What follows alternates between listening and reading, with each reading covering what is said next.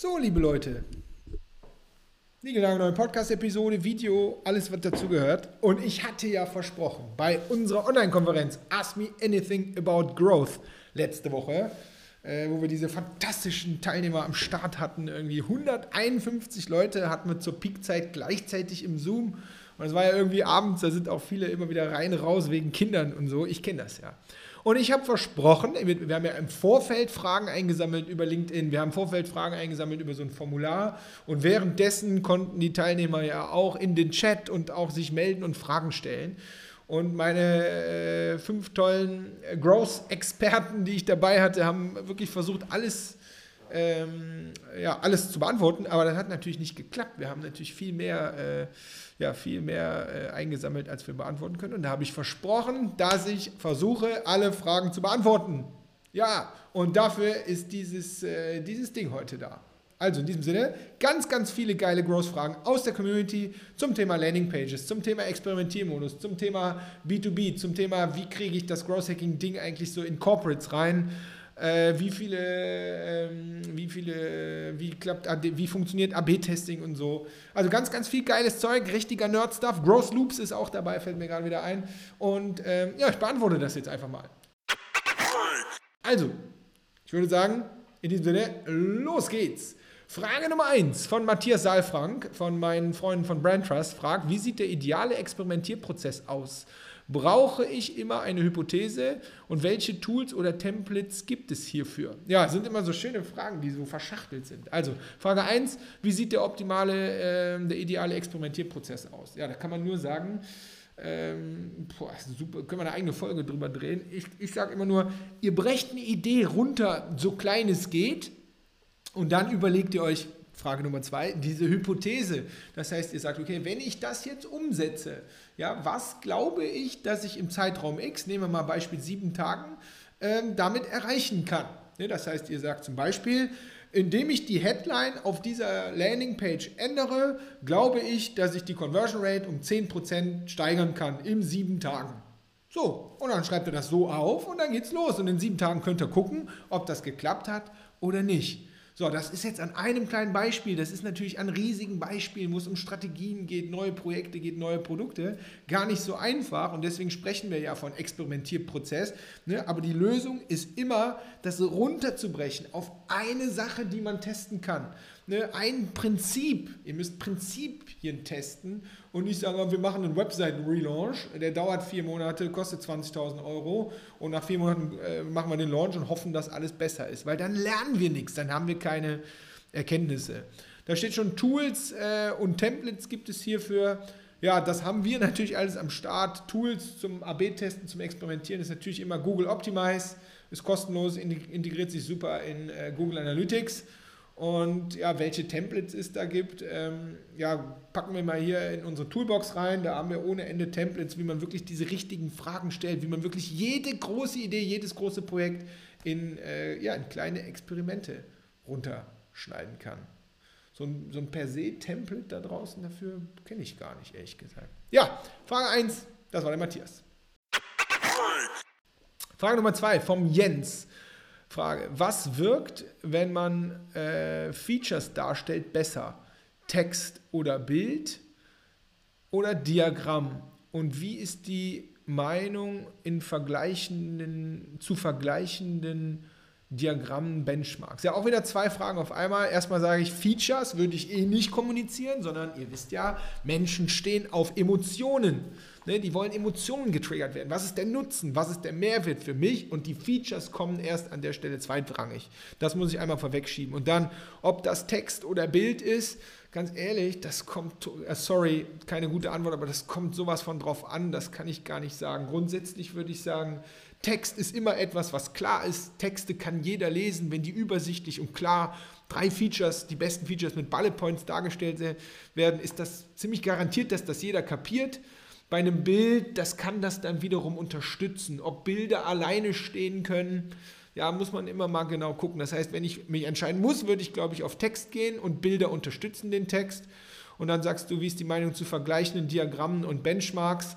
Ähm, ja, da sage ich ganz klar, Vorher-Nachher-Situationen darzustellen. Ob ihr das in dem Video macht, äh, ob ihr das in einem Vorher-Nachher-Bild macht, ihr, ihr kennt das von Instagram hier, vorher dick, nachher dünn und so. Ja, mega gut. Vorher-Nachher zeigt genau das, was du mit denen machst. Also finde ich, find ich eine super Sache. Das ist meine Meinung dazu. Ja, das war der Jens.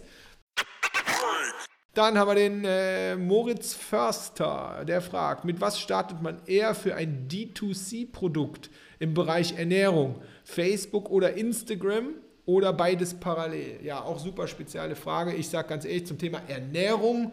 Ernährung ist ja grundsätzlich äh, ein, eines der Themen, was in Instagram immer reinpasst. Ja, das heißt, Instagram würde ich auf jeden Fall setzen, dass ich da experimentiere.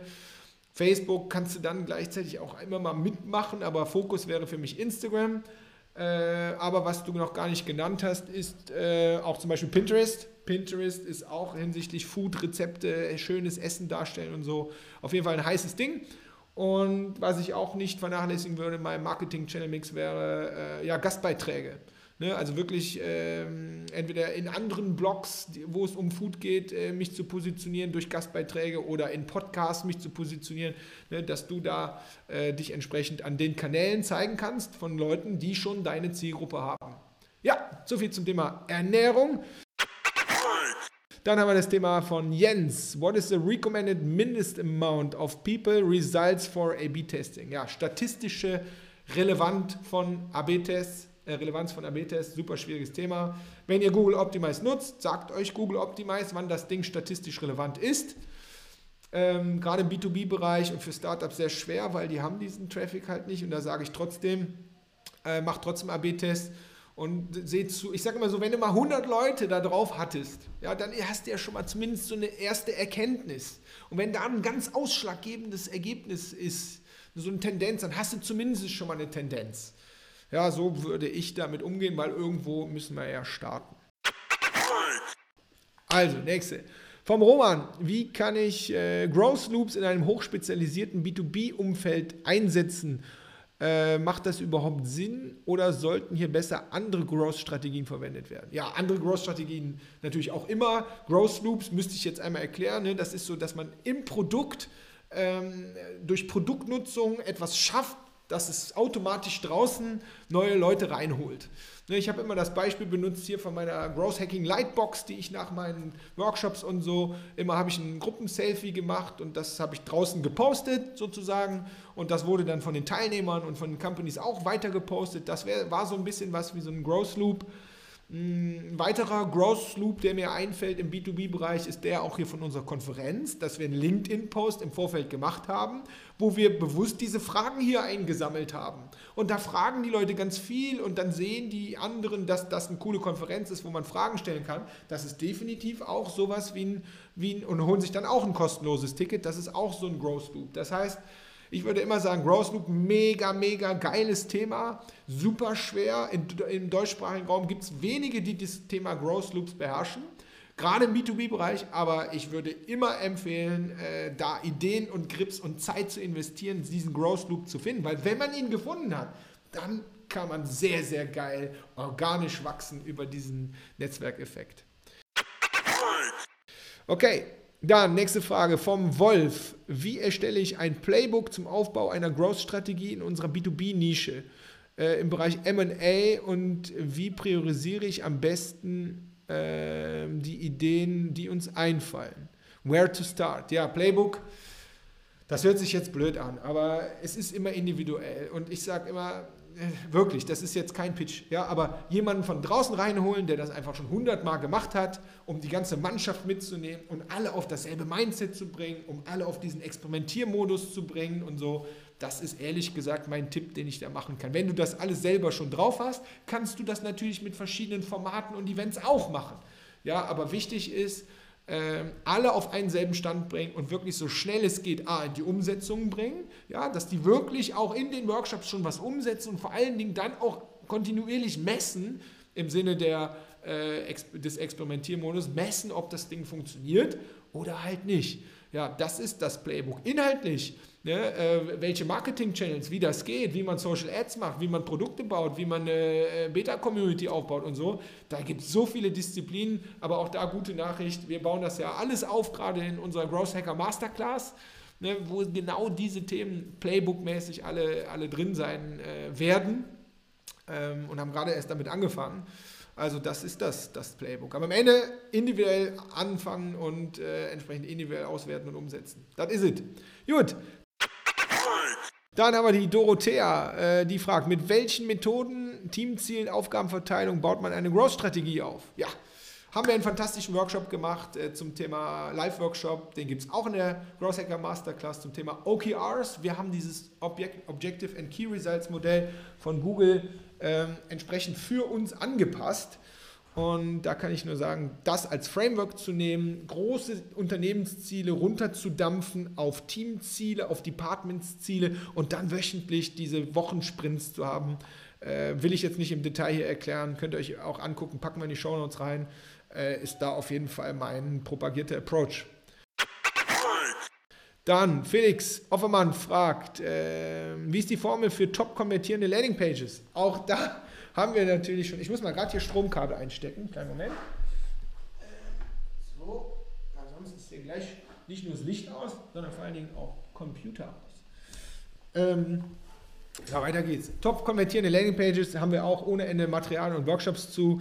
Es gibt diese Relevanz, äh Quatsch, es gibt diese Psychologie, Emotionslevels, die ein durchschnittlicher User hat, wenn er auf eine Landingpage kommt. Ne, das ist, da spielt Relevanz eine Rolle, da spielt Vertrauen eine Rolle, da spielt Orientierung eine Rolle, da spielt Sicherheit eine Rolle und so weiter. Das können wir auch alles in die Shownotes packen. Gibt es aber auch in der Toolbox äh, als, als Workshop äh, zum Anschauen. Und der wichtigste Punkt ist Relevanz. Die ersten fünf Sekunden. Ich komme drauf, ist das hier relevant für mich? Ja oder nein? Ist das für mich ein Mehrwert? Ja oder nein? Wo kann ich anfangen? Das ist der erste Schritt für eine top konvertierende Landingpage. Wenn du da oben schon verkackst in den ersten fünf Sekunden, brauchst du alles andere nicht mehr zu machen, weil der springt halt ab.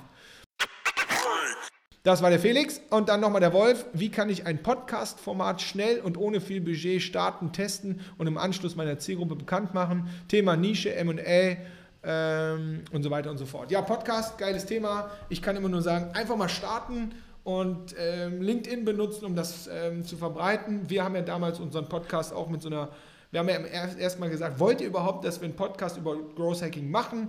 Und haben die eine Begründung angeben lassen, worauf es ihnen wichtig ist. Und da hatten wir schon die ersten 110 Interessenten quasi mit E-Mail-Adressen am Start, sodass wir dann die ersten drei Folgen ähm, gepublished haben und konnten den 110 Leuten schon sagen, ey Leute, danke, dass ihr es möglich gemacht habt, danke für eure Ideen, danke für euer Feedback. Hier sind die ersten drei Folgen und jetzt hört euch die doch mal an. Und dann Feedback mit den Leuten einsammeln. Was könnt ihr besser machen? Was gefällt euch? Wen soll ich einladen? Zu welchen Themen? Also wie ein richtiges Produkt, so eng an die Zielgruppe, wie es geht und die immer wieder fragen, so wie wir das mit diesem Video hier auch machen. Ich habe mir das ja nicht ausgedacht, sondern wir haben ja hier die echten Fragen der Community.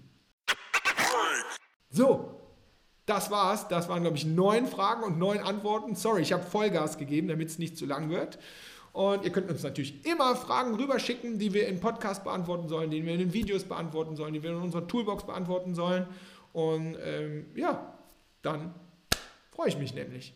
Und äh, ja, wir launchen ja gerade unsere Growth Hacker Masterclass und ähm, packen wir auch in die Show Notes. Guckt ihr das mal rein. Da kommen immer wieder diese Fragen und Antwortspielchen rein. Wir haben ohne Ende Live-Workshops zu verschiedensten Themen aus dem Bereich Growth Marketing, Growth Hacking da drin.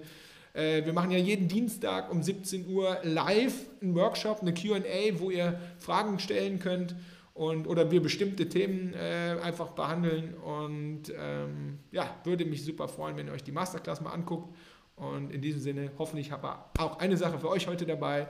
Einfach mitnehmen und in die Umsetzung bringen und dann schön messen, ob es funktioniert hat und sagt uns doch einfach mal Bescheid. Und wenn ihr eine Frage habt, wisst ihr, wo ihr uns findet. Also in diesem Sinne, macht gut.